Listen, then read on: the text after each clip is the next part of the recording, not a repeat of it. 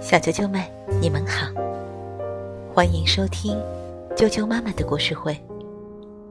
我是哀酱妈妈，今天要给大家带来的故事名字叫做《冰雪奇缘》。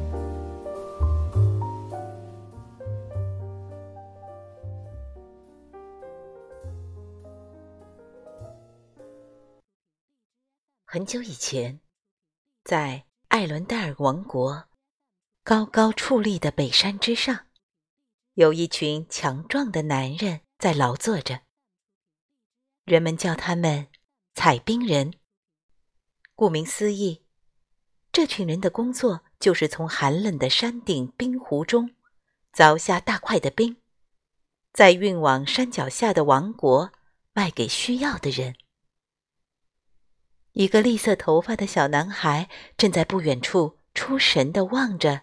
健壮的采冰人，手里牵着的绳索拴着一架小小的雪橇，他名叫科斯托夫。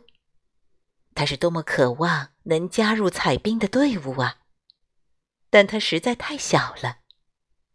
克斯托夫的身边站着一只小驯鹿，它叫斯特。他们头顶上深邃的天空，北极光。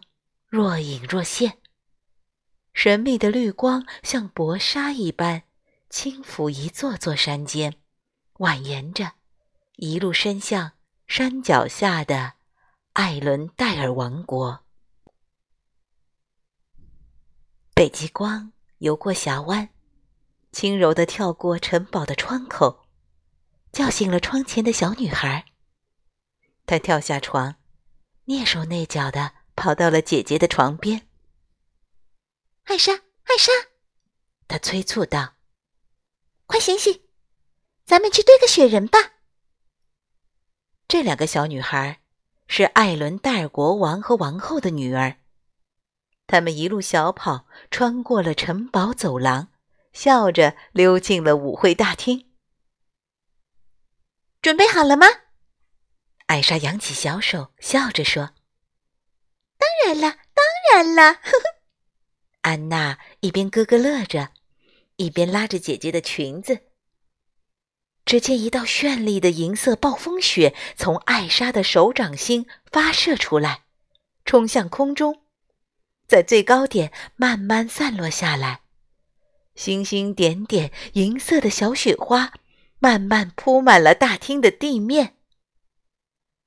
安娜跳着拍起了小手。她知道，姐姐有这种特殊的能力，可以在任何时候，甚至夏天，制造出冰雪世界。艾莎旋转着手腕，挥动手指，神奇的魔法从她的掌心流出，毛茸茸、棉花般的雪堆满了整个屋子。舞会大厅成了冰与雪的游乐场。他们一起堆了个造型很好笑的小雪人。艾莎压低嗓音，学着小雪人的语气说道：“你好，我叫雪宝，喜欢热情的拥抱。”艾莎又变出了一架架冰滑梯。安娜从一架滑梯飞上另一架滑梯，玩得不亦乐乎。慢一点，安娜。艾莎有点担心，你飞得太高了。安娜正玩得开心，根本听不进姐姐的话。艾莎急忙变出下一架滑梯，接住安娜。可她一不留神，脚下一滑，嗖的一声，指尖的魔法。直直的射向了安娜，安娜应声倒地，失去了意识，几缕头发瞬间变成了雪一样的白色。安娜，艾莎惊恐的叫着，跑向妹妹。她抱起安娜，感觉安娜的身体都冻僵了。妈妈，爸爸。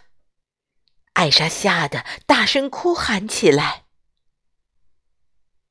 一分钟也没有耽搁，一家人骑着快马冲出城堡，他们要去寻找可以医治安娜的神秘种族——地精。克斯托夫和斯特正在山间小路上步履艰难地前进。忽然，他们听见了疾驰的马蹄声，连忙躲到一块大石头后面，看到疾驰而去的国王和王后。克斯托夫不仅好奇，悄悄地追随在他们身后，来到了一片空地上。国王跳下马，大声呼喊：“快，请救救我女儿！”话音刚落，空地上竟然滚来了许多大大小小的圆石头。接着，圆石头长出了手脚和头，站了起来，变成了一个个体格健壮的灰色小精灵。一位老地精用充满智慧的眼神打量着两位小公主。非常幸运，她只是伤到了头部。我们只需要清除掉他脑海中所有关于冰雪魔法的记忆片段。他轻轻抬起手指，放到安娜的额头上，念起咒语。他将不再记得我会冰雪魔法了，对吗？艾莎怯生生地问老地精。“是的。”老地精慢慢的转过身，看着艾莎。“听我说，艾莎，你的魔力会逐渐增强。你创造的冰雪世界很美。”但你的魔力也潜藏着巨大的危险。老地精接着说：“你得学会控制它。你真正的敌人是你内心的恐惧。”小啾啾们，《冰雪奇缘》的第一章就讲到这儿。你想不想对个雪人？快跟我一起来！我很久没有见过你，门快打开，你到底在不在？我们是最好姐妹，此情不在，原因你要说出来。你想不想对个雪人？是不是雪人一样可爱？走开，呐，拜拜。